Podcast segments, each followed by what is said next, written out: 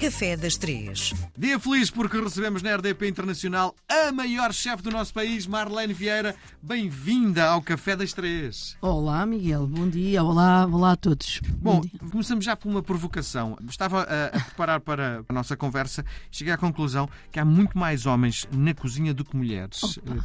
Consegues, ainda por cima, estamos perante uma das grandes protagonistas da cozinha em Portugal. Porquê é que há menos mulheres a assumirem-se como chefes em Portugal?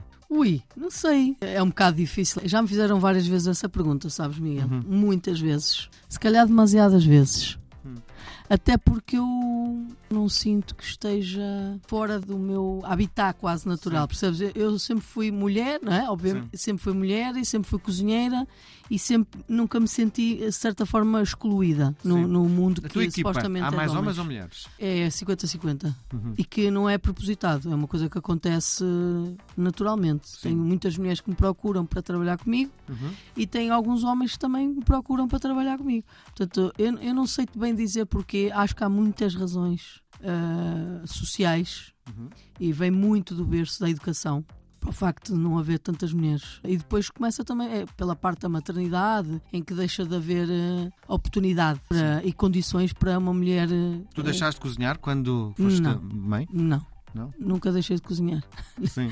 Desde os 12 anos cozinho e nunca deixei de cozinhar, apesar de a própria sociedade e a imprensa, nessa fase, Uhum. fazer de conta que eu não existia. Percebes? De certa forma fui afastada. A sério? Não por mim, por quem torna os cozinheiros populares ou por quem aprecia o nosso trabalho. E na verdade eu tinha o Time Out Market, sempre tive. Nunca deixei de. Estive ali os, primeiros, os cinco meses com a minha filha, como todas as mulheres, em qualquer área. Levavas a tua filha para. Levava a minha filha para reuniões e para o mercado da Ribeira, às vezes para reunir com os chefes, Uhum. mesmo com meses, com meia dúzia de, De dias. sema- semanas de vida. Hum. Mas isso, mas sabes que esta questão da, da maternidade, para muita gente, parece que a, a- a mulher se fica completamente isolada eh, só com a sua criança, como se fosse uma bolha e, e ninguém quer saber eh, do que se passa ali. É um, é um momento da. Não é, eh, percebes? Então isso não é provocado por nós, é provocado pela sociedade. Sim. E diz uma coisa, já que estamos a falar na maternidade, do ponto de vista criativo, provavelmente estás muito mais atenta à evolução da tua filha, não é? Provavelmente o teu índice criativo foi muito menor na altura da maternidade, ou não? Nós não temos de estar sempre a criar, Miguel. Atenção, nós temos, depende do momento, depende se estamos a fazer um menu novo para o restaurante, depende de muita coisa. Se tu pensares que a maior parte dos restaurantes em Portugal eh, têm a mesma carta durante anos, não é? Pelo sim. menos os, os mais tradicionais, os mais populares, é a mesma carta durante anos. Sim. Eu não gosto. Eu gosto de. E muitas vezes não mudo certos pratos porque o público vai lá para comer aquele prato, para Sim. conhecer aquele prato. Então nós eh, há fases em que nós não estamos em criação. Sim, diz-me uma Tá coisa, bem. já que estás a falar nisso, tenho muita curiosidade minha. Quando se vai a um restaurante e a lista é extensa, é de desconfiar, não é? Eh, Não é muito bom sinal.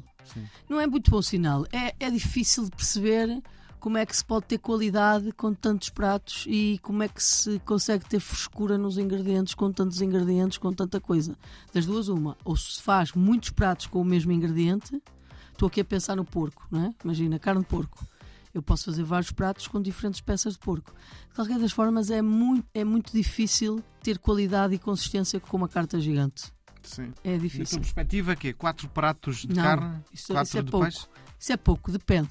Fixos podem ser quatro, mas depois podes ter pratos especiais da altura do ano Uhum. em que apresentas ali mais dois ou três. Que são- há quatro que são tipo da casa, coisas que as pessoas vão lá para conhecer mesmo e que, que fizeram a casa. Eh, depois tens ali dois ou três que é- é- são os tais pratos do dia, ou os pratos especiais do chefe, ou os pratos da, da época, o que nós quisermos chamar.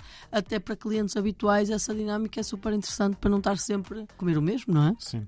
O que é que nos traz hoje no Café das Três? Olha, se calhar devia trazer doces de Natal, Sim, não era? sim. Mas não trago. Opa. Pá, já vistes? Não, os doces de Natal, eu, eu sou um bocadinho clássica nisto. Aliás, eu acho que já falámos sobre isto aqui. Há coisas que eu deixo, eu quero sentir esse, ainda esse lado especial naquela época em específico.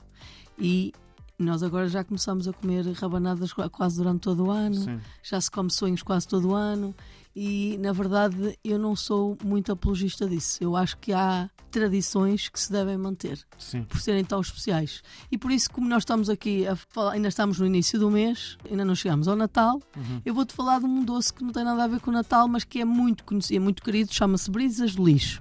Conheces brisas de lixo? Já ouvi falar, com toda a certeza. Sa- E até sei o que é, mas vais ter que me explicar porque eu assim não estou a ver.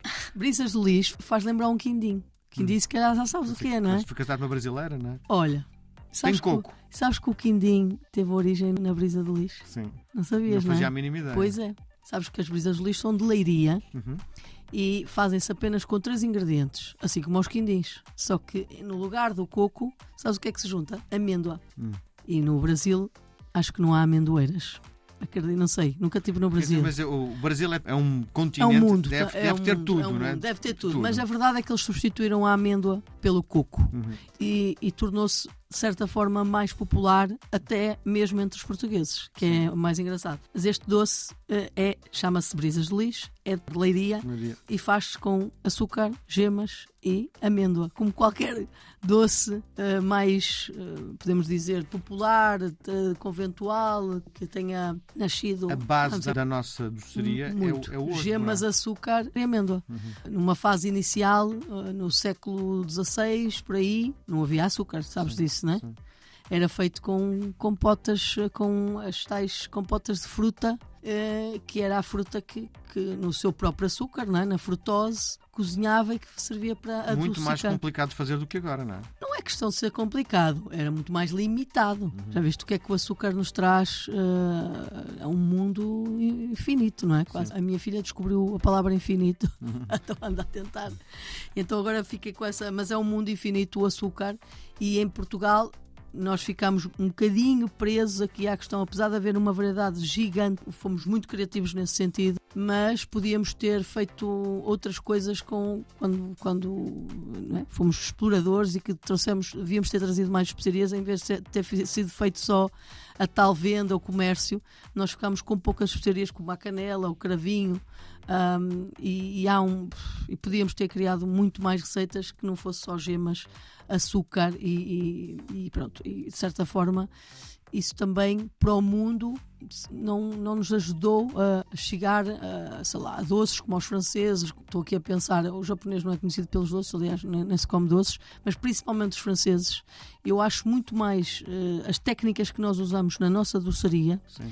são muito mais interessantes e muito mais difíceis de atingir Do que a francesa. que a francesa. No Sim. entanto, só utilizámos gemas eh, e podíamos ter. eh, Ó Marlene, eh, já falámos inúmeras Muito. vezes hoje. Não, não, pois. em açúcar. O açúcar não é um veneno. Claro que é uma droga. Sim. É viciante, não é? Cria, cria um vício. Mas isso também é gordura. Quando é excesso, o açúcar, quando começou a ser consumido, era, de certa forma, pelos que tinham mais poder de compra, porque era o chamado ouro branco, não é? Uhum. E que era um, um meio de transação, um meio de, de compra, de troca de, de ingredientes, e era consumido de uma forma muito. Eu lembro-me em criança, aliás, de não comer praticamente açúcar, a não ser.